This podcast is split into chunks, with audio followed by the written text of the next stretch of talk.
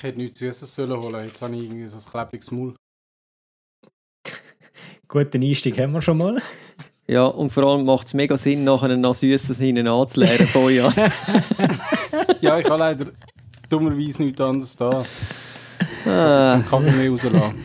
Sonst kann ich dann nicht schlafen. Das ist wirklich komplett verklebt.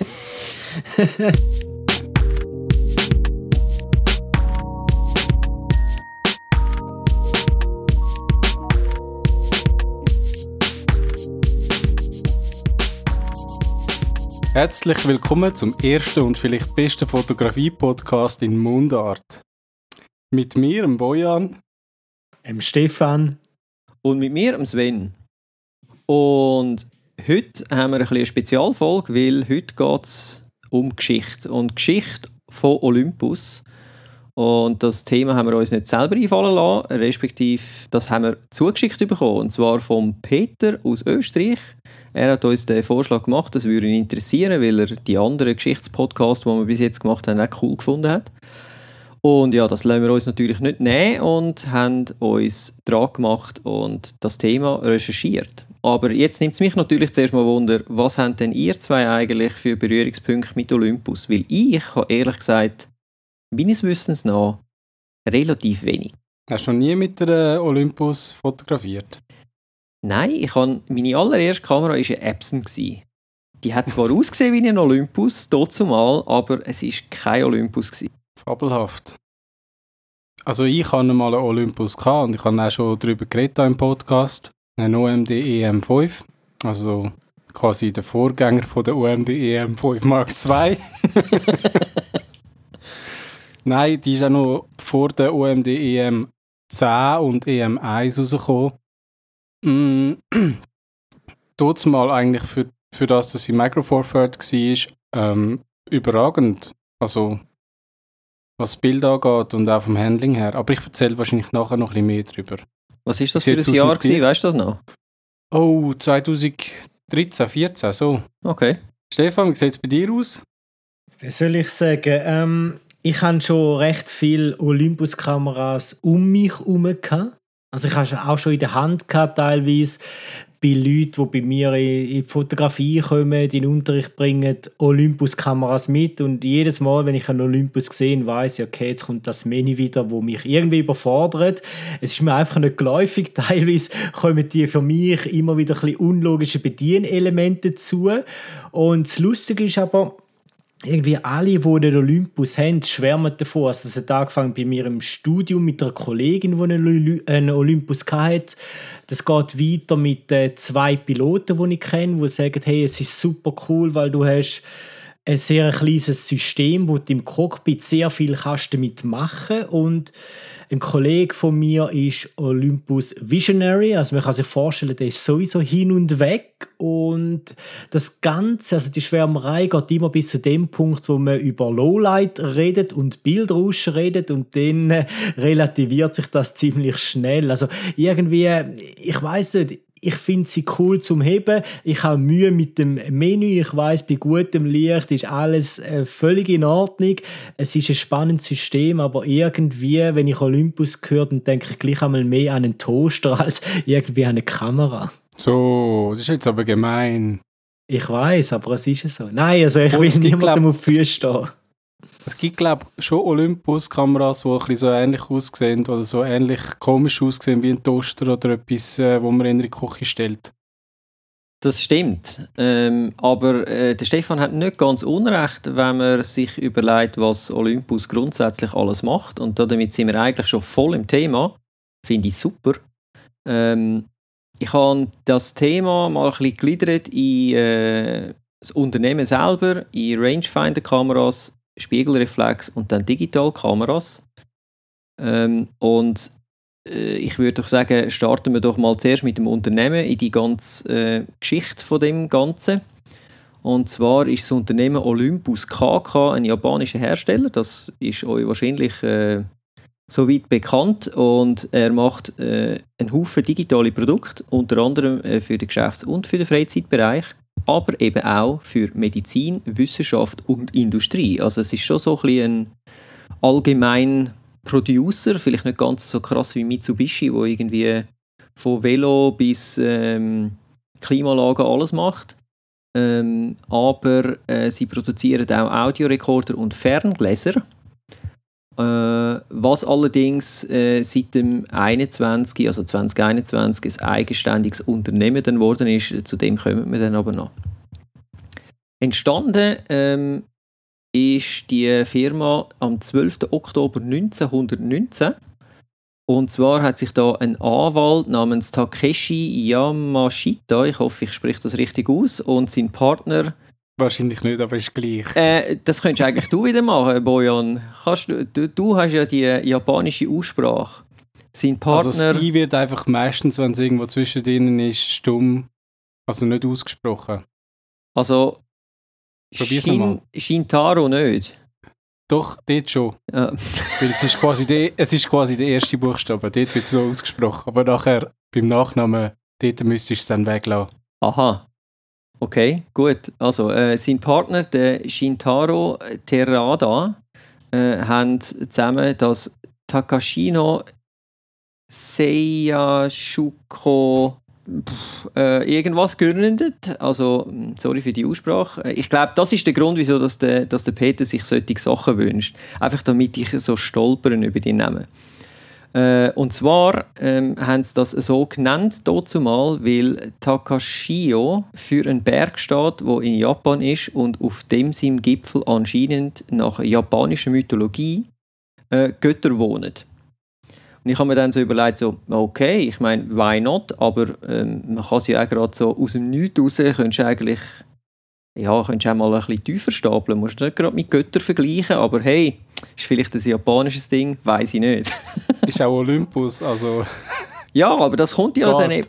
Äh, genau, aber das kommt ja eigentlich erst. Der Name Olympus ist nämlich erst im 1921, also drei Jahre später, ähm, das erste Mal als Markennamen auftaucht und 1949 offiziell als Firmennamen eingeführt wurde. Und das hat man auch noch gemacht, weil man hat expandieren und äh, in der griechischen, es gibt so einen griechischen Götterberg, und der ist besser bekannt gewesen, äh, also sprich wahrscheinlich auch für die Europäer einfacher gewesen. Und das ist dann eben Olympus gewesen. Und darum hat man das ähm, dann quasi umbenannt. Also man ist sich der Linie der Götter gleich geblieben. Äh, ja, Sven, stell dir mal vor, sie hätten es so gelassen wie vorher und wir müssen das jetzt etwa 100 Mal aussprechen in diesem Podcast.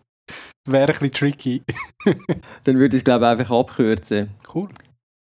Zu den Anfangsprodukten von Olympus, ich sage ab jetzt einfach nur noch Olympus, haben Mikroskop gehört und bis 1923 auch Thermometer. Das fand ich auch noch lustig gefunden. Ich weiß jetzt nicht, ob es die sind, wo man sich sonst irgendwo hinsteckt, aber hey, du hast einen gottähnlichen Thermometer dir können irgendwo hinschieben also. Ich kann gerade sagen, dann hätte jeder von uns schon irgendwie Berührungspunkte mit Olympus. Nein, sorry, da hätte man es sein. Ja, ich weiß es nicht. Ich äh, weiß es nicht. Vielleicht sind es keine Körperthermometer gewesen, sondern irgendwie so mehr Sensoren.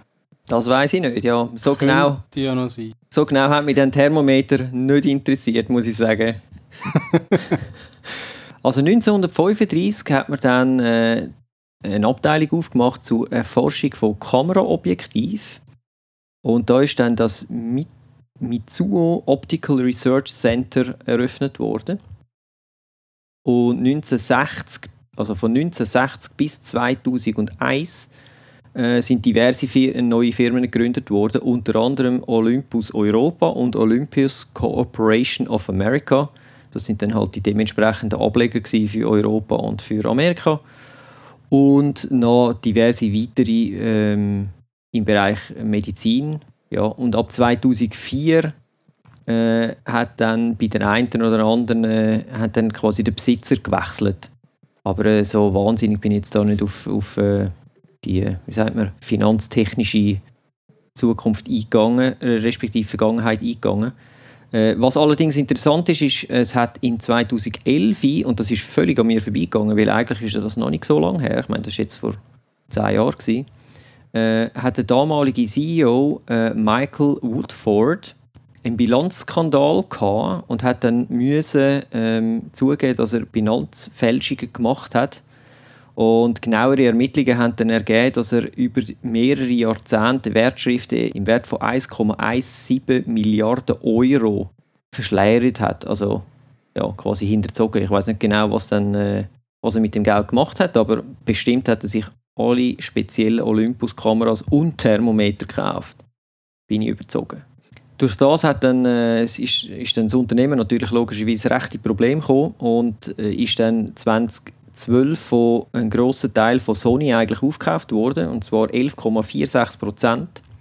Das heißt, Sony ist ab dann eigentlich einer der wichtigsten Aktionäre geworden und ist auch stimmberechtigt gewesen.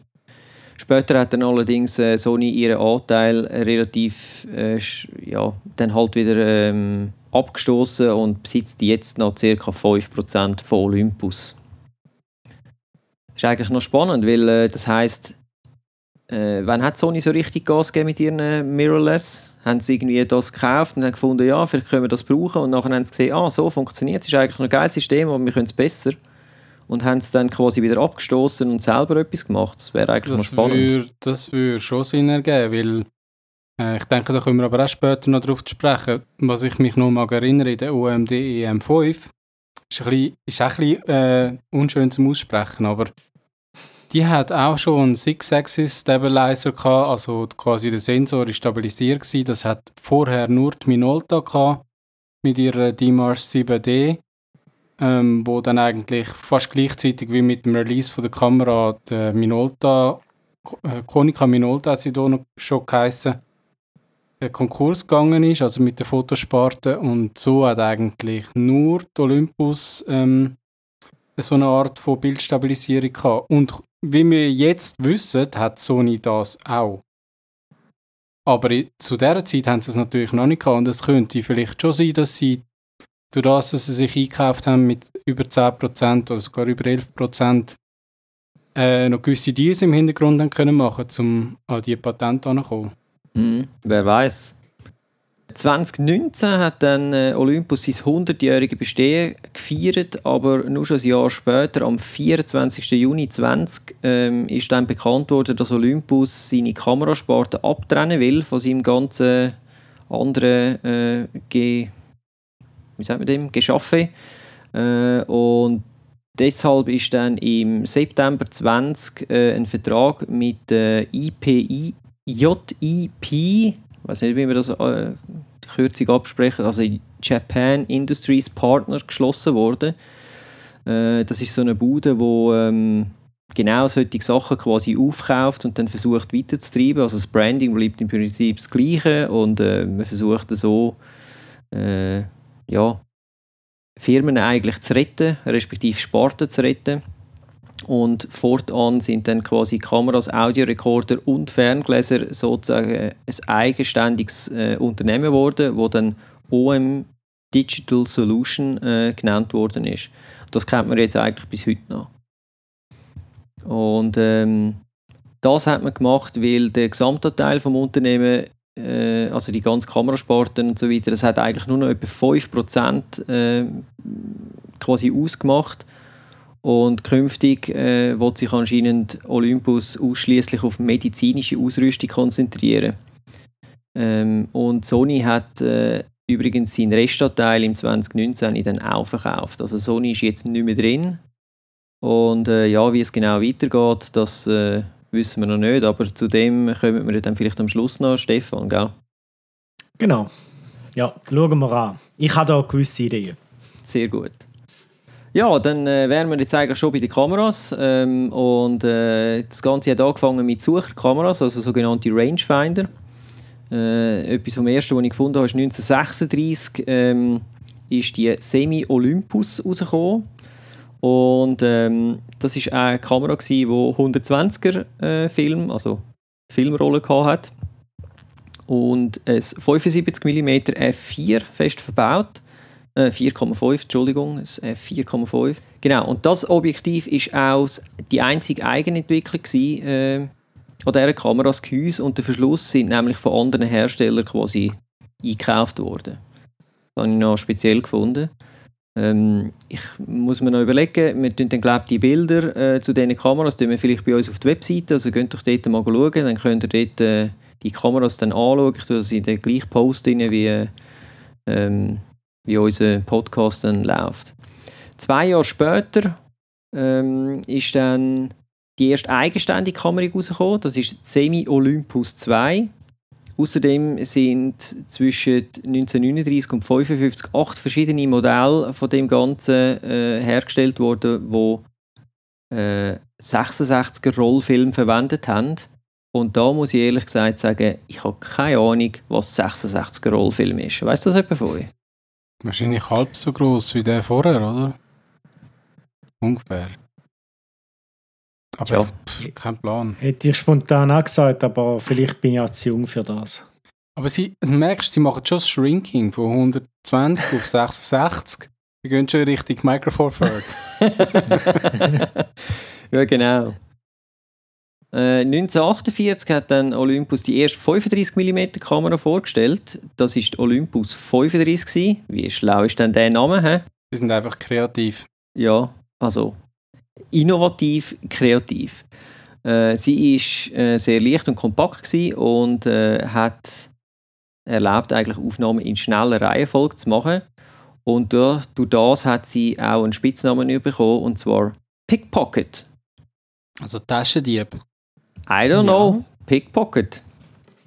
Ähm, ich finde, sie sieht auch langsam ein bisschen äh, danach aus, äh, wie eine richtige Kamera. Auch da wieder so ein, bisschen ein Leica-Verschnitt. Später sind dann noch einige Eigenentwicklungen dazugekommen. Und äh, speziell äh, Weitwinkelkameras, Kameras mit Belichtungsmesser und mit Wechselobjektiv. Oh, Belichtungsautomaten und Autofokus. Also bereits zu dieser Zeit oder um, um diesen Dreh herum äh, sind eigentlich schon ein Haufen spezielle Kameras rausgekommen. Also sie sind wirklich extrem innovativ gewesen. Sie haben sogar eine Kamera mit Panoramamodus rausgebracht. okay, aber Sven, mich überrascht, äh, überrascht eigentlich nichts. Die haben ja auch Thermometer gemacht. Wo, wo sind die eingesetzt worden? ja, wahrscheinlich überall in diesen Automatiken.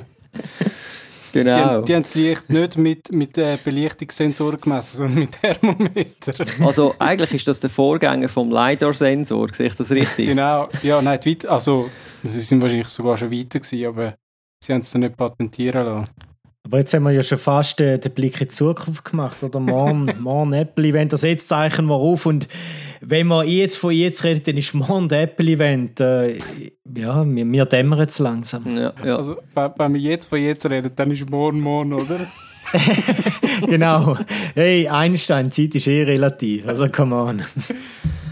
sind wir froh, sind wir nicht im, äh, in einem Marvel-Universum, weil dann gäbe es noch Zeitsprünge und verschiedene äh, Universes, Heiliger so Strohsack. Parallel-Universe. Ja, und bei DC gibt es jetzt auch noch den Wikinger Batman. Der Wikinger Batman. Jetzt, jetzt ist der Moment ruhig, kennt ihr den nicht? Also Nein. in meiner Kindheit hat es den gegeben. Ich hatte so eine Actionfigur, gehabt, aber ich glaube, jetzt weichen wir völlig vom Thema Olympus ab. Aber ist okay. So ein kleiner Auffrischer zwischendurch, so ein Hiccup ist schon gut. Äh, ja, sie haben auch äh, Flex-Serien gemacht. Olympus Flex heißt das. Das sind dann die, ähm, ja, die Double-Linsen quasi übereinander rein. Ja, der Bojan ist schon am Flexen. ähm, und äh, spätere Modellreihen sind dann Trip und Pen gsi und Pen kennen ihr vielleicht noch, äh, die gibt es ja sozusagen heute immer noch. Und das ist dann auch äh, wirklich das Shrinking gsi, weil dort ist es Halbformat gsi. Sprich, Olympus hat mit dem bis jetzt die längst produzierte Kamerareihe überhaupt gemacht. Und der Entwickler von der Pen-Reihe ist der Yoshihisa Mitani. Ähm, Aber- Pen, steht denn das für irgendetwas? ich habe es ehrlich gesagt nicht herausgefunden. Also das Einzige, was ich wirklich völlig strange finde, mal abgesehen jetzt von Olympus 35 oder so, ist die, Mhm. die ganze Benamsung von Olympus. Ich habe es versucht herauszufinden, was das genau heißt. Ich habe es nicht herausgefunden. Also weder Pen noch gut OM ist dann noch irgendwie ist, auf das komme ich dann noch. Das, das äh, ist klar gewesen, wieso. Aber was Pen ist, I don't know. Also wenn jemand von euch da draußen das weiss, dann schreibt uns bitte ein E-Mail, weil ich würde es gerne wissen. Vielleicht bin ich einfach zu doof gewesen, um das zu finden im grossen Internet. Du hast vorher bei der Olympus Pen gesagt, sie hat Halbformat gehabt. Also kleiner als 35 mm. Genau, das heisst, äh, Halbformat ist äh, eigentlich ein 35 mm Film. Sie haben es aber nicht äh, 24 x 36 belichtet, sondern quasi den Hochkant und haben es dann durch das eigentlich auf eins, wie sagt man, auf ein Bild wie zwei draufgebracht. Also das ist dann quasi Halbformat. Haben das, wissen ihr, was ich meine? Also der 35 mm Film ist nicht, quasi nicht von links nach rechts durchgelaufen, so wie man es sonst kennt, oder die meisten von uns noch kennen von den Filmkameras, sondern äh, der ist natürlich schon so durchgelaufen, aber sie haben dann quasi nicht die Breitseite be äh, belichtet, sondern eigentlich die Hochkant und durch das ist es dann eigentlich Halbformat und dann bringst du eigentlich so viel halb, aber also doppelt so viel drauf. Hast du dann auch so ein anderes Seitenverhältnis gehabt? Weißt du, ein bisschen breit, breiter als normal? Mm, wahrscheinlich. also, weil, sonst müsstest du ja den Film hin und her bewegen, dass du kannst zwei. Ja, vielleicht überlege ich jetzt falsch, aber. Also ich denke, es würde am meisten Sinn machen, wenn dann halt das Foto ein bisschen breiter war als ähm, ja, normal bei 35 mm. Also nicht, nicht breiter, aber einfach nach oben und unten ein bisschen mehr beschnitten. Das, ist, cropped, das so. ist gut möglich. Crop Sensor, schon trotzdem mal. ähm, Eben, wir gehen in die Richtung. Ja, ja, ja, ja. Also das, man merkt dann auch, das zieht sich wirklich durch, das Thema. Und äh, wenn man jetzt so die, die Olympus Pen Bildli äh, anschaut, also von 1959 bis äh, über 1968, dann muss ich jetzt sagen, jetzt kommt mir in den Sinn, ich habe mal so eine gekauft auf dem Flomi, einfach weil ich sie cool gefunden habe zum Aufstellen. Und ich glaube, das ist die, die jetzt beim Stefan im Studio steht. Kann das sein? Das, das ist richtig, genau. Äh, ja. Siehst, dann habe ich doch einen Berührungspunkt mit Olympus und das nicht einmal gemerkt. Aber du hast sie nie gebraucht und der Stefan auch nicht? Nein, die, ist, die geht glaube ich nicht. Also der, der Verschluss geht glaube ich schon, aber äh, ich habe es nie ausprobiert. Weißt du, so mit also Film ich, und so. Ich brauche ich brauche sie als Deko, die, die, die wird gebraucht, die ist im Einsatz. Okay. Sie steht dort. Also richtig cool wäre jetzt gewesen, wenn du gesagt hast, also du brauchst jetzt nur noch das, all deine Sony-Kameras hast du jetzt in, äh, hast, hast verschwinden lassen und also, jetzt back also to the braucht, roots. Er braucht jetzt nur noch die, alle anderen Briefbeschwerden hat er entsorgt. ja, sehr schön. Genau. ähm, ja, und jetzt kommen wir zu einem grossen ähm, Kapitel von Olympus und das ist, äh, sie haben ja auch so, sie sind eigentlich berühmt worden mit so Kompaktkameras. Und äh, eine von der bekanntesten Serien ist die XA-Serie wahrscheinlich. Und die hat sich durch äh, ihr bestechende Gehäuse, sage ich jetzt mal, ähm, unterschieden. Und zwar ist das so ein, ein All-in-One-Package.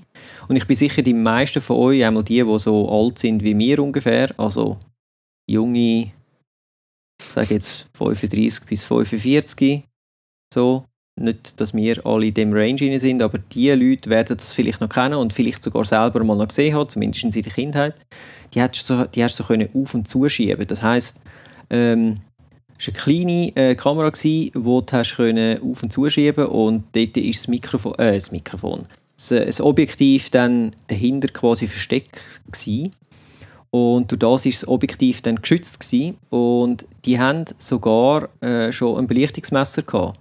Das war äh, mal wirklich der Hotshit gewesen. und halt die kleine Kamera, die man halt immer dabei hat, so wie heute das iPhone. Der Nachfolger von der XA-Modell äh, sind dann 1991 die Mü 1 äh, Die haben einen Autofokus, gehabt, einen integrierten Blitz und einen motorisierten Filmtransport, also eigentlich ein kleines Hightech-Teil. Und hat halt alles gebraucht, äh, ja, alles gehabt, was man so braucht. Was ich mich heute auch noch frage, auch da ist wieder die. Ich meine, wie kommt man auf den Namen Mü? Okay, sie war klein, gewesen, kompakt, aber Mü. Ist nicht Mew. Ist es Mew? Keine Ahnung. Für mich ist also es. sie haben es ja extra noch so. Sie haben es ja extra nach, nebenan geschrieben, wie, wie man es aussprechen müsste. Stimmt, Mew. Mew. Also, ich glaube, es heißt dann Mew, aber ich bin jetzt kein äh, Experte. Stefan, was meinst du? Du bist ja der der Gelehrte unter uns. Also, du es am Total. Also, weißt, ich finde, so unterm Strich kann man ja festheben, wenn du musst nebendran anschreiben wie du etwas aussprichst, bist du vielleicht schon auf dem falschen Weg. Also weißt du, es ist so, ich meine, du, du machst ja nicht den Duden oder so etwas, sondern du bringst ein Produkt auf den Markt, wo irgendwie soll international angenommen werden und wenn dann niemand weiß, wie dem Ding sagst, wie sollst du das einem Kollegen empfehlen? Weißt du, ich habe ein super cooles Produkt gesehen, das heißt, äh, Vielleicht, keine Ahnung. vielleicht haben sie eben genau wollen, irgendwie Lehrer, Mathematik, Professor und so weiter damit, damit begeistern, weißt Aha, so, ähm, man hebt sich ab von der Masse, he? so ein So bisschen quasi. äh, pseudo Äh, ja, genau. Gut, aber ich glaube, also Benamsung ist ja nicht nur bei Olympus schräg. Ich meine, äh, ich meine, bei Sony ist es manchmal auch ein bisschen schräg mit, eben, haben wir ja auch schon diskutiert, mit der A7 R4. Äh, wie hat die neueste denn geheißen mit dem updated Screen? Ja, weißt du, so Sachen finde ich, find ich gehen ja noch, aber wenn du dann die Mikrofone anschaust, E EVBM 3Y2QA, ähm, warum nicht wie, wie Rode? Rode Video Mic Pro Plus. Hm, geht locker vom Hocker. Gut, die heißen auch nicht alle so bei Rode, gell? Es gibt auch den NTG3 MK2 wahrscheinlich mittlerweile und so. Also, Ja, ja. Hey, NTG3 fließen kann NTG3. Oder weißt du, was ich meine? Das, das, da geht etwas. Aber das andere ist so, welche Buchstaben muss ich an welche reihen? Ja, bei Namen klar. kann man sich, glaube ich, streiten. Oder? Es haben halt nicht alle ein iPhone und ein iMac und so. Die, das ist halt einfach genial, was dort dann abgegangen ist. Aber das ist Marketing. Marketing pur. Yes, yes. Also yes. auf jeden Fall äh, noch erwähnenswert war, also nur, nur schon schnell zum Sagen, ich meine, ich kann da nicht alle Kameras irgendwie äh, auflisten, weil das würde viel zu, viel zu weit äh, reichen. Ich versuche da so ein bisschen die Highlights rauszunehmen. Und eins davon habe ich dann gefunden, ist 1991 die Olympus Ecru gewesen. Die war nur eine limitierte Aufgabe, gewesen, äh, Auflage von 20'000 Stück haben sie in den Markt gebracht und wenn man sie anschaut, dann weiß man auch wieso. Äh, auf jeden Fall war es ein außergewöhnliches Design. Gewesen, äh, so ein weißer Kasten. Sieht ein bisschen aus wie ein Fuji Insta irgendwie. Äh, ja, so ein Plastikkasten mit äh, einem sehr prominenten On-Off-Switch unten in der Mitte. Und hat aber eine, voll, also eine vollautomatische Kamera mit einem 35 mm Objektiv. Wahnsinn. Ebenso ähm, erwähnenswert ist noch 1983 die AFL Picasso gewesen, und zwar ist die mit einer eingebauten und jetzt kommt's mit einer eingebauten Lithium-Batterie schon drin gekommen. Äh, also nicht mit äh, noch selber Batterien und so wechseln, sondern ja, alles schon mit, mit drin. Äh, und durch das hat sie das Nachladen von ihrem Blitz auf nur anderthalb Sekunden ähm, können verkürzen. Früher hat sie ja mal, das, das kennen ihr vielleicht noch, oder? Dann hast du den Blitz eingeschaltet und dann gesagt, und irgendwann ist es dann mal grün gewesen, und dann du mal einmal können abdrücken und dann ist es wieder von vorne losgegangen. Und da ist es in nur anderthalb Sekunden, hast du quasi wieder können ab, abdrücken und darum hat sie dann auch den Namen Picasso, äh, den Spitznamen Picasso bekommen weil das vom japanischen Wort Pika abgeleitet worden ist, was so viel heißt wie Blitz. Ah, ja, darum Pikachu. Ah. Kennen das? Ah, noch? Loki jetzt. Pikachu. Ja, das ist ja wirklich so, weil äh, der kann ja Blitz schiessen. Also ich spiele es aktuell nicht mehr, aber es Und ist... sein Schwanz ist auch wie ein Blitz äh, geformt. Stimmt, stimmt. ist- Aber woher Ja. kommt denn Goldini? Ich meine, hey, jetzt sind wir, jetzt, jetzt driften wir völlig ab. Ja, aber, Ja, aber vielleicht, Okay, touché. Wo Poké, wie heißt es? Pokémon, Pokémon, Pokémon, Pokémon. Pokémon Go. Ja, ja, ja, ja. Man muss Pokémon aufpassen, dass man es nicht falsch, äh, dass man da den, den Abstand am richtigen Ort setzt, sonst haben wir dann den Salat. Ähm, übrigens, Sven, ich Ja, habe jetzt gerade gesehen, dass, es, dass wir, wo wir vorher besprochen haben, wegen der Halbformatkamera, ja, ja. das ist wirklich genau das. Also es tut 18 auf 24 ähm, abbilden, anstatt 24 auf 36. Das heisst, sie sind breiter. Also, nein, eben nicht breiter, aber Sie haben einfach ein anderes Verhältnis. Widescreen. Yes. Ein bisschen.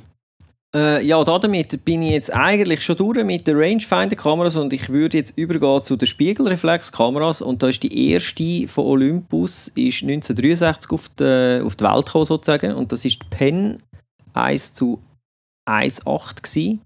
Sehr eine kompakte Kamera mit äh, jedoch noch kein Wechselobjektiv, also ein äh, fix, fix Linse. Ähm, auch das eine Halbbildkamera. Ah, das war auch noch spannend. Gewesen.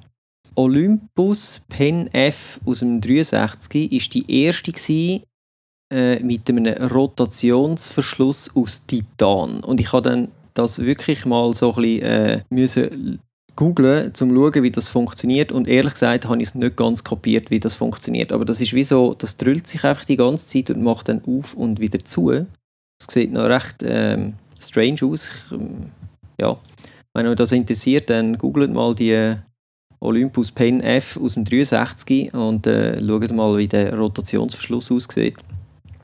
Außerdem hat sie einen Porospiegelsucher gehabt.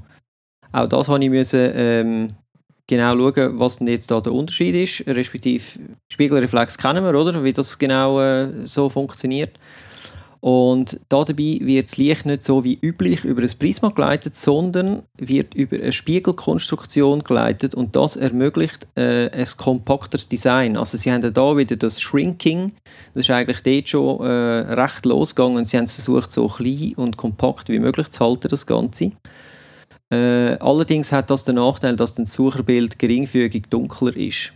Ja, das würde dann wieder auf deine These passen, Stefan. Wenn es dann ums Lowlight geht, dann ist dann fertig lustig. Ja, siehst du? hat also schon im 63 angefangen. schon ähm, früher dunkel geworden. Genau. Dann haben sie äh, angefangen mit den OM-Kameras äh, und da haben sie eigentlich eine, eine besonders kompakte Spiegelreflex äh, angebracht wo es aber zuerst nur mechanische äh, ähm, Varianten gegeben hat, später dann auch solche mit elektronischem Verschluss. Und äh, jetzt kommen wir langsam so in die Gefilde vom, vom Boyan, weil jetzt sind wir eben bei der OM-Reihe. Die erste mechanische Variante ist die OM1 gewesen. Ist die weltkleinste und leichteste 35 mm Kamera gewesen. Sie ist für anscheinend 100.000 Auslösungen gut gewesen und ihr ursprünglicher Name, das ist eine sehr geile Geschichte, ist M1 gewesen, eigentlich. Die Kamera ist dann ein riesen Hit geworden und später hat sich Leica beschwert wegen dem Namen, weil sie eben auch M1 hatten.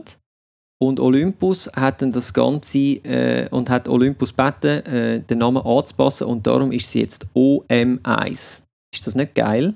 Also, wir wissen jetzt, wieso dass sie OM heißt, weil es ist Olympus M1. Das ist aber mega schön. Und eben nicht Leica M1.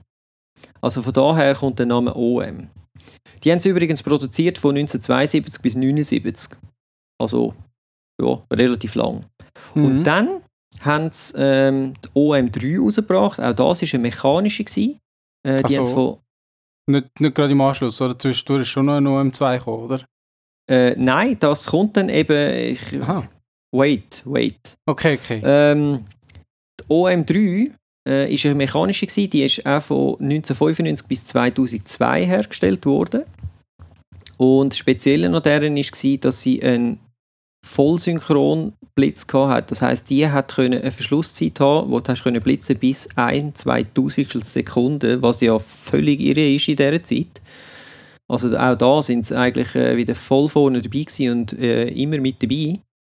Und äh, außerdem hat es zu dieser Kamera ein spezielles, einen speziellen Makroblitz gegeben. Allerdings, wie der aussieht, da habe ich leider kein Foto gefunden. Aber das wäre sicher auch noch spannend. Also wenn man so etwas mal auf einem Fotoflohmarkt sieht, ein OM3 mit irgendeinem weirden Blitz dran, dann ist das vielleicht das. Und jetzt kommen wir eben zu der elektronischen Variante. Und die elektronische Variante ist jetzt eben die OM2 und OM4. Ach so. Ja. Und ähm, die OM2 äh, hat eine automatische Belichtung gehabt mit äh, Blendenpriorität. Außerdem ist die erste Kamera die über ein äh, TTL-Messung verfügt hat, also äh, Through the Lens-Messung quasi für die Belichtung. Und äh, das hat sie natürlich äh, äh, speziell gemacht. Ich habe im Fall wirklich bis jetzt nicht gewusst, was TTL bedeutet. Äh, nicht? Nein. Das heißt through the lens. Durch die Linse gemessen, ne? Ist gut, ja. Jawohl. Also musst du nicht nebendran noch irgendwie Sensorik haben, sondern geht durch das Objektiv durch. Genau.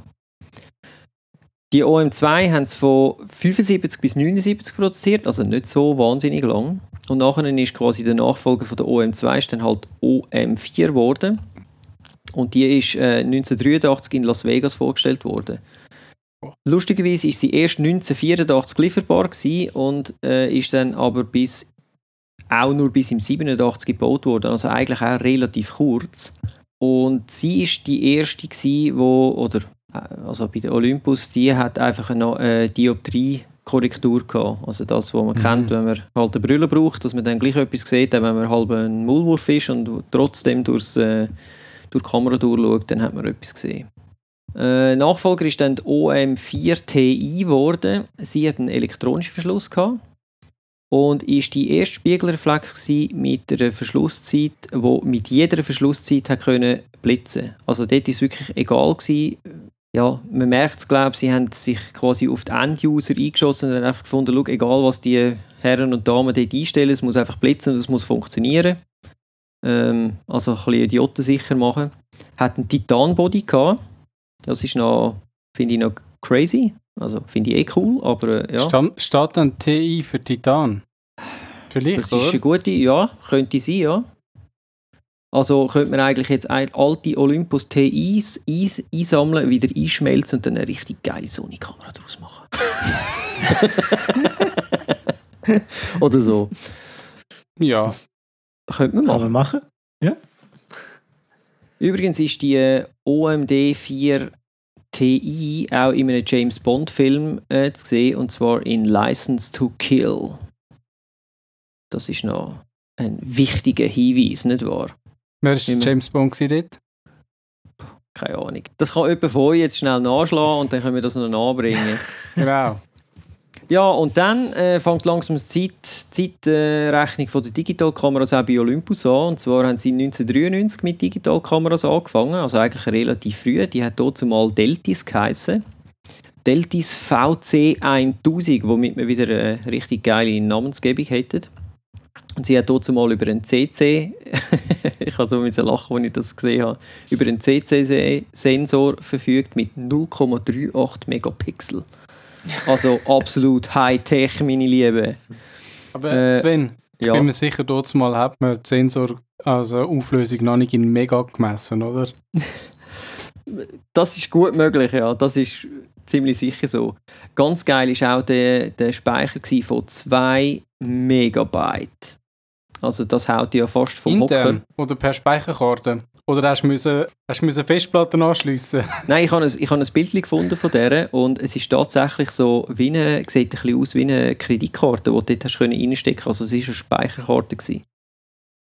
Äh, speziell daran ist allerdings noch, und das ist wieder mega ähm, fortschrittlich eigentlich, man hat die Kamera direkt können an das Mobiltelefon äh, anschliessen oder an ein Modem für zum Bilder übertragen. Also, hello, he, im 93.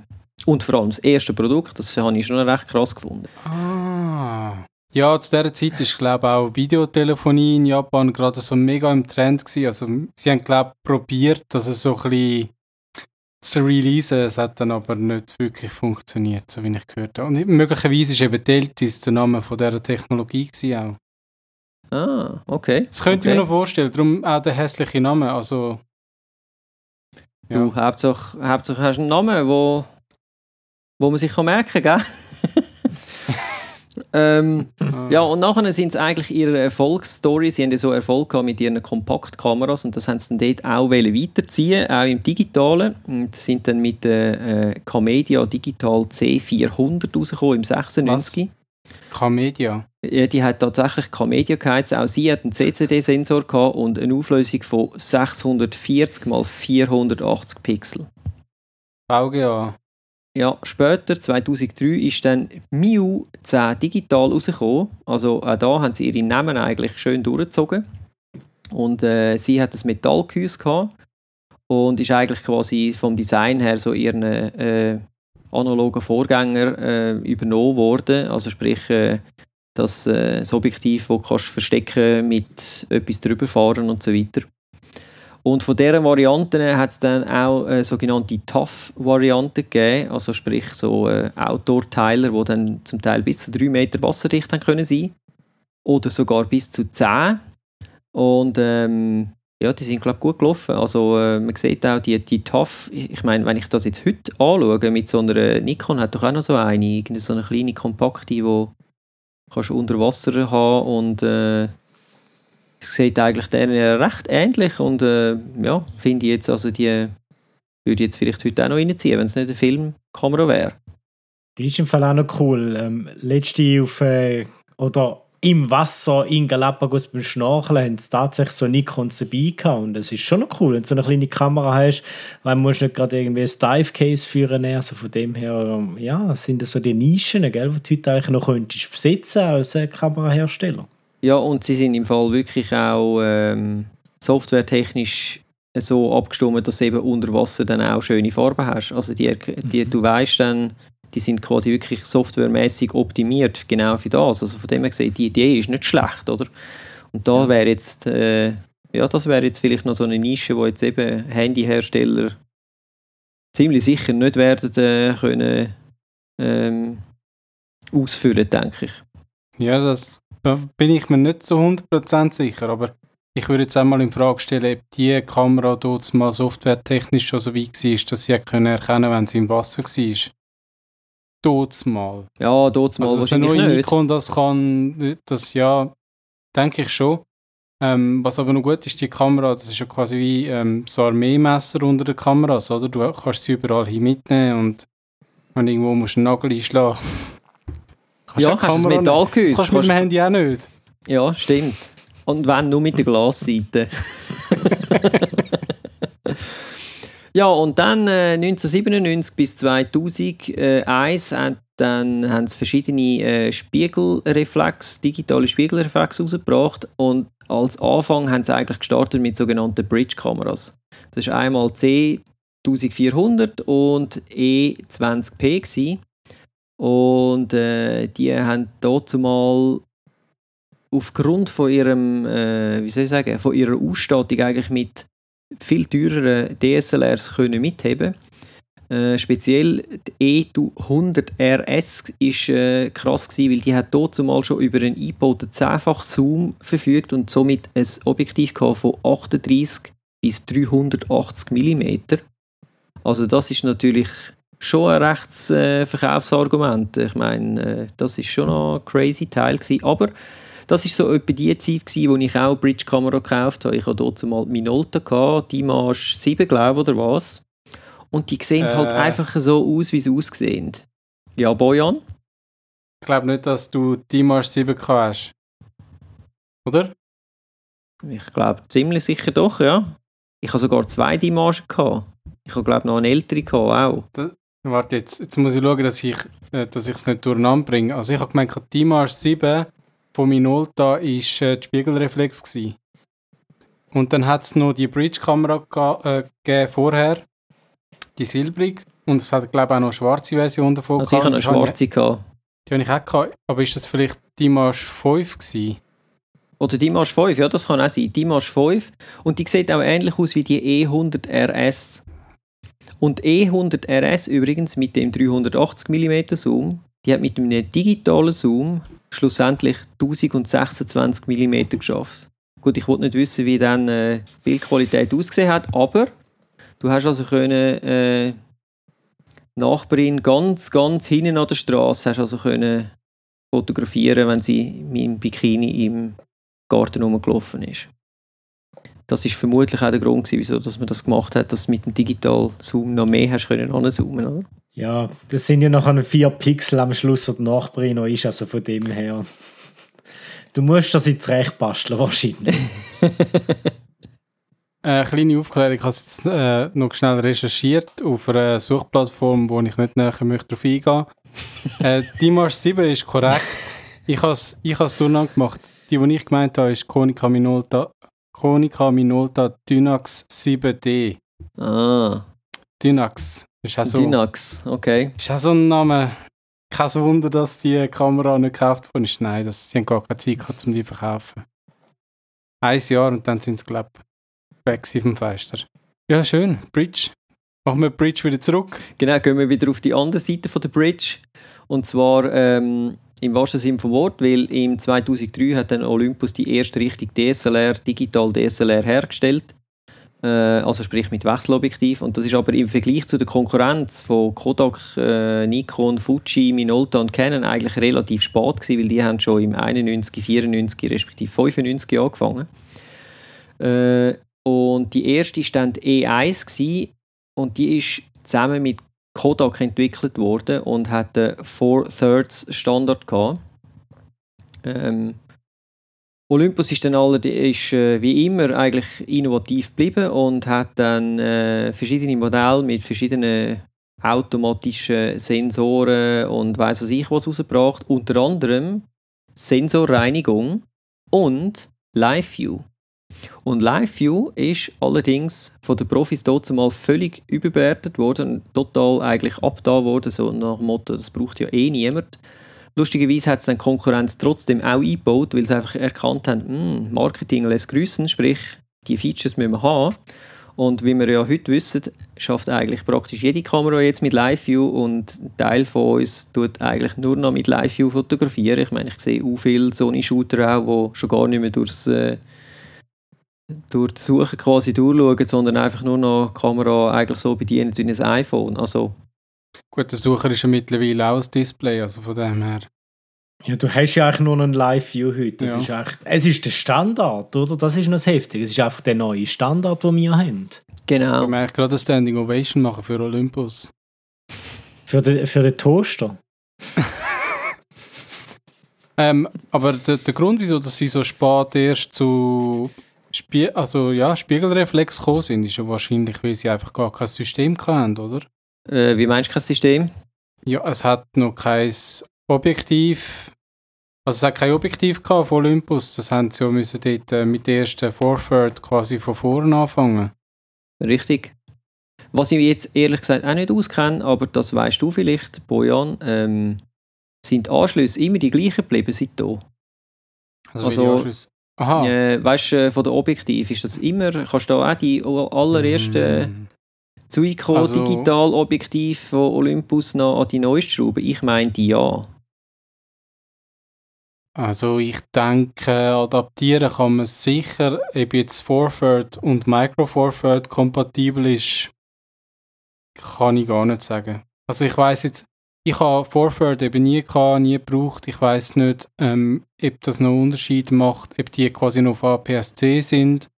Micro Forward ist schon kleiner, das ist ein Crop-Faktor von 2. Ich weiß nicht, ja, ob das der gleiche Bildkreis ist oder. Ähm, Wahrscheinlich ist es schon kleiner. Aber ich denke, du könntest wahrscheinlich ein Forward adaptieren auf Micro Forward. Nur wäre das wahrscheinlich nicht im Sinn von Olympus, weil es wäre dann mega gross. Äh, ja, damit sind wir eigentlich schon im Jahr 2010, weil dort ist die letzte DSLR äh, offiziell rausgekommen. Das war die E5. Gewesen.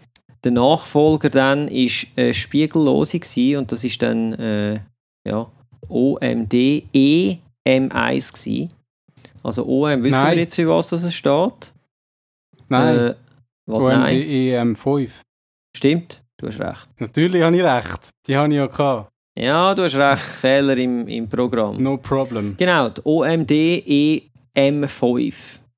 Ähm, Kann man sich auch fragen, wieso das mit deren angefangen haben und nicht mit der einer oder mit. Ja. I don't know. Aber hey, Und dann, seit 2009, äh, gibt es den Micro Four Thirds Standard. Und da haben sie einen Haufen verschiedene Kameras rausgebracht, wo ich dann auch gefunden habe, okay, wie kann man das so benennen? Aber ich tue es euch jetzt erzählen. Es gibt EM, dann gibt es EP und es gibt EPM. Und dann gibt es noch EPL. Okay.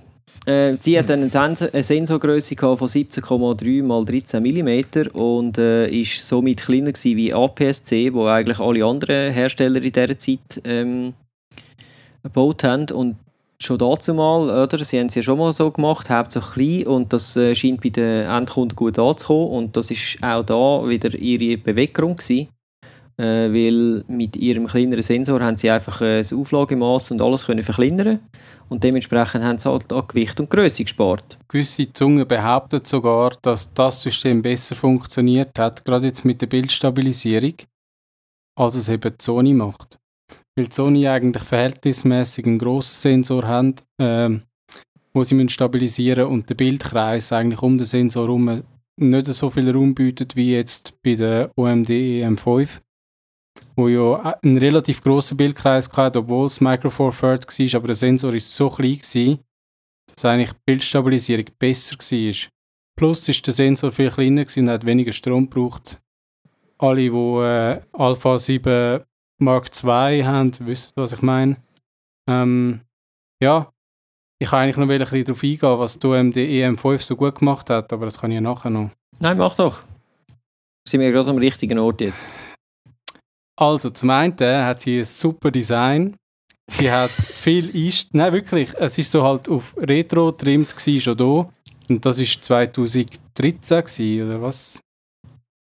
Ich glaube, ungefähr dann ist sie rausgekommen. Ich weiß nicht, ob ich sie gerade im ersten Jahr gekauft habe. Ähm, eben Micro Four Third, ähm, nicht gerade die erste Kamera, die Micro Four Third hatte. Darum hat es ja schon ein paar Objektive gegeben. Unter anderem Voigtlander hat äh, schon Objektiv rausgebracht. Äh, die haben ja auch schon Objektiv für, ich glaube, Leica. Nein, ähm, doch Leica. Doch, doch, oder? ja, Leica. P-Mount. Ähm, haben sie schon ganz äh, spezielle, lichtstarke äh, manuelle Objektive rausgebracht und eben auch für Micro Four Third dann und ich habe mir gerade drei von diesen Objektiven gekauft ähm, viel Geld ausgeben, aber ich glaube, es hat sich auch gelohnt. Das sind wirklich super objektiv und gerade mit der Kamera zusammen hast du halt wirklich so quasi so das Vintage-Flair. Ähm, gleichzeitig hast du aber den Live-View hinten, also ein grosses Display, wo du nach, äh, ich weiß gar nicht, ich glaube nur runter und aufklappen hast können. Äh, so klein. Ähm, was ein bisschen mühsam war, ist, dass das Teil so einen ähm, Touch ähm, das Touch-Display gehabt und entsprechend, wenn man mit der Nase ans Display kam, hat es ein Foto gemacht. Jetzt aber das Gute an Olympus ist, dass man eigentlich fast alles kann einstellen kann, so wie man es gerne will. Äh, ich habe eine Zeit lang mit, äh, mit der Kamera fotografiert und gefunden, ja, es, es ist cool zum Fotografieren, das Handling ist toll, es hat genug Einstellmöglichkeiten, genug Räder und so weiter, zum, zum äh, mich zurechtfinden, auch ohne dass ich gross im Menü muss, äh, mich umeinander drücken. Und dann habe ich einen Guide gefunden im Internet, wie man sie einstellt, dass sie besser fotografiert, also ähm, besser im Sinn von näher am Analogen dran ist, so vom Bildrauschen und so weiter. Und ich habe dann die Kamera so eingestellt und eben auch zum Beispiel die Touch-Funktion entfernt, was auch geholfen hat zum Stromsparen im Endeffekt. Und ähm, habe richtig Freude an dieser Kamera. Sie hat 16 Megapixel gehabt. Ähm, heutzutage, wenn ich die Fotos anschaue, ist das natürlich schon ein bisschen so der Punkt, ich kann, kann nicht wahnsinnig reinzoomen oder croppen. Aber für die Größe von dem Sensor sind das sehr gute Bilder. Also ich meine jetzt, ich wollte jetzt nicht meine Arbeit räumen, sondern einfach die Qualität der Bilder in dem Sinn, wie die Schärfe ist und das Rauschen und so weiter, das ist wirklich phänomenal. Und das 2013 oder 2014. Also, ja, darum ist schon eigentlich eine von meinen Lieblingskameras, muss ich schon sagen. Aber ist es dann, also mir ist es einfach so, ich, ich, ich habe die so, wenn es irgendwie, wenn wir an einer Fotoausstellung sind oder so, dann, und es hat einen Olympus-Stand gehabt, dann habe ich die auch angeschaut und so, und ich habe die auch schon in die Hand genommen. Mir wäre das Zeug mhm. einfach zu klein. Ja, es kommt halt darauf an, was du machen Also ich habe sie jetzt auch ganz klar Also rein vom Handling, weißt du? Weißt vom Handling, so das Bedienen und so. Also ich sage dir, was mein Problem war ähm, bei der OMD EM5 ist wirklich gewesen, dass äh, auf der rechten Seite einfach keinen guten Griff hast. Gerade jetzt mit einem etwas schweren Objektiv, eben die, die Voigtländer sind schon relativ schwer gewesen. Ähm, ja, entweder nimmst halt dann die zweite Hand nicht nur zum Einstellen, sondern du auch irgendwie ja, dort noch ein Gewicht drauf ablassen. Oder du kaufst einen Batteriegriff nochmal dazu, was dann aber ein bisschen unsinnig ist, weil du hast eigentlich eine kleine Kamera wählen. Ähm, und bei der OMD EM1 Also es hat ja zwei Nachfolger gegeben, DM10 und DM1. DM10 ist quasi die günstige Nachfolgeversion von der OMD EM5 gewesen. und EM1 ist die Profi oder äh, einfach gerade in Richtung Profi, oder? Die ist dann noch teurer gewesen und hat äh, viel bessere Verschlusszeit, glaube äh, mechanischer Verschluss und so weiter. So ein bisschen geht also auch in, in die Richtung von Alpha 7, ähm, aber natürlich immer noch auf Micro Four Third. Und die hat entsprechend auch einen besseren Griff auf der rechten Seite. Der kommt ein bisschen weiter vor, so kann man sie besser umgreifen. Ähm, Gut, aber für das gäbe es ja sicher auch Aftermarket-Sachen, die du irgendwie könntest anschrauben und so, nicht? Ja, das, also ich meine, heutzutage gibt es sowieso wie Sand am Meer, aber ja, ja. da ist auch so AliExpress, äh, hat man noch nicht kennt und äh, ja. Ja, also du weißt, es war keine Katastrophe, gewesen, oder? Also ich konnte ja schon meine Fotos machen, aber klar, wenn ich jetzt irgendwie einen Tag lang rumgelaufen wäre und hätte wollen, äh, Fotos machen von, weiß auch nicht, von einer Altstadt oder so, hätte ich es wahrscheinlich dann schon nach so einer Stunde oder zwei vielleicht nicht mehr so lässig gefunden. Mhm. Aber das sind halt die Abstriche, die du machen Also. Ja. Ja.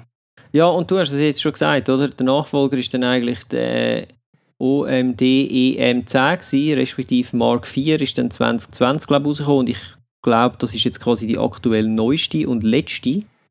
Mhm. Ich glaube, seitdem haben sie jetzt nichts mehr ähm, Neues rausgebracht und damit sind wir jetzt quasi eigentlich schon praktisch am Schluss von der Kamerageschichte von OMD. Jetzt ist halt die Frage, wie geht es jetzt weiter? Und da weiß der Stefan vielleicht mehr. Ja, also Wissen ist ein bisschen, äh, sind grosse Worte, muss man sagen, weil selbst wenn man mit den Olympus Visionaries redet, die sagen, wir wissen nicht, wie es weitergeht. Das ist so ein bisschen die, die grosse Ungewissheit da. Ich meine, es wird momentan sowieso viel gemunkelt. Wer überlebt das Ganze? Sony, wenn man das mal schaut, ist, ist groß heute, weil sie sich klar fokussiert haben sind wir ehrlich, sie sind ziemlich unbedeutend im Spiegelreflexmarkt gegenüber Canon und Nikon und haben dann auf äh, das System fokussiert, wo Nikon ja mit äh, Nikon One eigentlich schon relativ früh aufgesprungen ist, aber irgendwie nicht weiterverfolgt hat und haben halt in äh, ihrem Systemkamera-Bereich wie einen neuen Markt können schaffen. Und ich weiß nicht, um ehrlich zu sein, heutzutage, wenn du den Kameramarkt anschaust, willst du dort überhaupt dich duellieren mit denen, die jetzt aktuell noch groß sind, weil der Markt selber der boomen nicht extrem, oder? Das ist ja nicht das Wachstum da, im Gegenteil. Und dann ist auch die Frage, quälst du dich ab oder suchst du dir deine Nische mit zum Beispiel einem Thermometer oder dann ein bisschen ernsthafter gehst du in die Industrie rein, weil gerade in der Industrie gibt es so viele Anwendungsbereiche, wo Optiken gebraucht werden. Also ich meine, autonomes Fahren, das ist ein Riesenmarkt für, für verschiedenste Sensoren, unter anderem eben auch Optiken und ähm, Labor, oder? Wir sind in einer Pandemie, da müssen Impfstoffe entwickelt werden und und und. Da muss man auch etwas anschauen. Und äh, warum macht man denn das nicht mit Olympus-Gerätschaften? Also, dass man sich vielleicht als Olympus Gedanken macht, aus dem Kamerabereich sonst rauszugehen und dann halt den anderen Hersteller zu überlassen und sich dafür anders zu fokussieren, würde, würde ich völlig sinnvoll finden, weil ja, sind wir ehrlich, Micro Four Thirds hast eine starke Konkurrenz mit Panasonic. Aus meiner Sicht sind die führend, gerade mit dem Sensor. Was sie mit der Lumix-Reihe machen, ist, ist crazy, auch in Sachen Bildstabilisierung und und und. Also, es ist ja nicht nur Canon, Nikon und Sony dort, die grossen, sondern sie haben auch dort auf ihrem quasi Steckerpferd-Sensor haben sie Konkurrenz, die riesig ist. Also von dem her eine andere Fokussierung. Aber Stefan, ja. hat dann Panasonic mittlerweile eine Sensorstabilisierung? Wenn du, ich weiß nicht, ob sie es im Fall mit der Software machen, aber wenn du so eine GH5 anschaust, also das ist ja wie ein Gimbal. Sorry, mit der Kamera laufst du um und das ist äh, Ich kenne mich wirklich nicht mit Panasonic aus. Also, ähm, wenn wir vorher schon über gewisse Designs von Olympus-Kameras geredet haben, also äh, Panasonic hat ja wirklich äh, zwischenzeitlich die hässlichsten Design gehabt in verschiedenen Kategorien. Und ich habe einmal eine GH2 oder 3 oder vielleicht sogar 4 gebraucht und das ist mir so nicht. Ich habe das so nicht mögen, gerade äh, im Vergleich zu meiner Olympus OMD EM5. Und da ist es aber noch so gewesen, dass Olympus die einzigen sind, also der einzige Kamerahersteller auf Micro Four Third mit dem äh, Six-Axis äh, Stabi. Und ich weiß nicht, vielleicht haben sie das mittlerweile an Panasonic können weitergeben, verkaufen, was auch immer. Ähm, das wäre natürlich, ja, es würde durchaus Sinn ergeben. So in dem Sinn.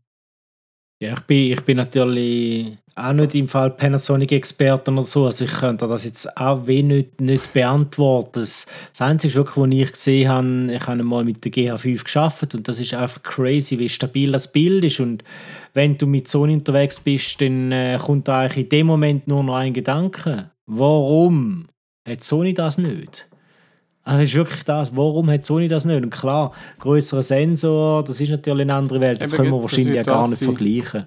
Ja, ich denke, klar. das ist im Fall ein wesentlicher Punkt, dass du das, dass äh, Sony sich entschlossen hat, ähm, vor allem auf Vollformate so Gas zu geben, haben sie viele Einschränkungen müssen hinnehmen, eben auch was den, den Stabi angeht. Ich meine, die ersten A7-Kameras sind noch ohne Stabi ausgekommen. Die zweiten haben Stabi drin gehabt, dafür ist der Akku super schnell leer gewesen, das habe ich vorher schon mal angesprochen. Ähm, die dritte Version hat einen größeren Akku bekommen, um das wieder zu kompensieren. Aber du das, dass du so einen grossen Akku, äh, so einen grossen Sensor hast, der bedeutet wesentlich mehr Gewicht. Ähm, und gerade bei diesen Mikrobewegungen hilft das wahrscheinlich nicht so.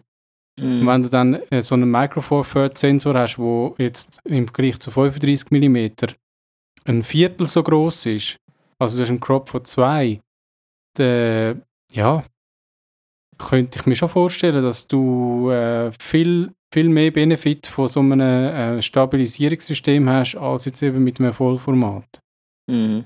Ausser du würdest vielleicht irgendwie andere Objektive oder einen anderen Mount schaffen, wo halt den Bildkreis noch größer macht, andere Technologien einsetzen, dass du noch schneller kannst ähm, Bilder stabilisieren aber äh, ja, also ich weiß nicht, äh, du hast schon eine A, wie heißt sie, A1, die neue Sony, die Tür. Ich hatte die, ich hatte die mal in der Hand, gehabt, also die Hai habe ich sie nicht. Ähm, ich, ich finde es spannend im Fall, was... Vielleicht haben sie dort etwas gemacht. Also in Sachen Bildstab merkst du nicht einen großen Unterschied. Das ist mehr so Autofokusgeschwindigkeit, Augenautofokus für, für Vögel und so Sachen. Ähm, schnellere äh, Schreibgeschwindigkeit, das geht in die Richtung. Aber der Bildkreis finde ich eben schon noch spannend, wo du ansprichst, weil das ist ja etwas, oder ein Argument, wo Canon und Nikon ins Feld geführt haben. Sie haben den Mount gewässert, wo es jetzt ein neues System vorgestellt haben und sie haben den größeren Bildkreis und sagen, da, da haben wir dann große Möglichkeiten damit. Vielleicht geht es wirklich richtig stabilisieren, wo du dort etwas kannst rausholen kannst, wo dann Sony plötzlich am Anschlag ist, wo ja konsequent an dem E-Mann festhebt.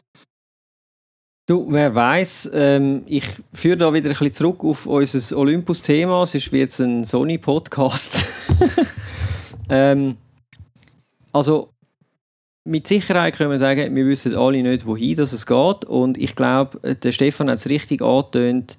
Äh, Olympus hat ja mit dieser Abspaltung jetzt im 20. hat das eigentlich schon so ein bisschen wie eingeleitet. Ich glaube, sie haben jetzt einfach eine Firma gegründet für zum, hey, wenn es noch läuft, läuft es. Und wenn es halt nicht mehr läuft, dann wird die irgendwie gekappt. Könnte ich mir gut vorstellen.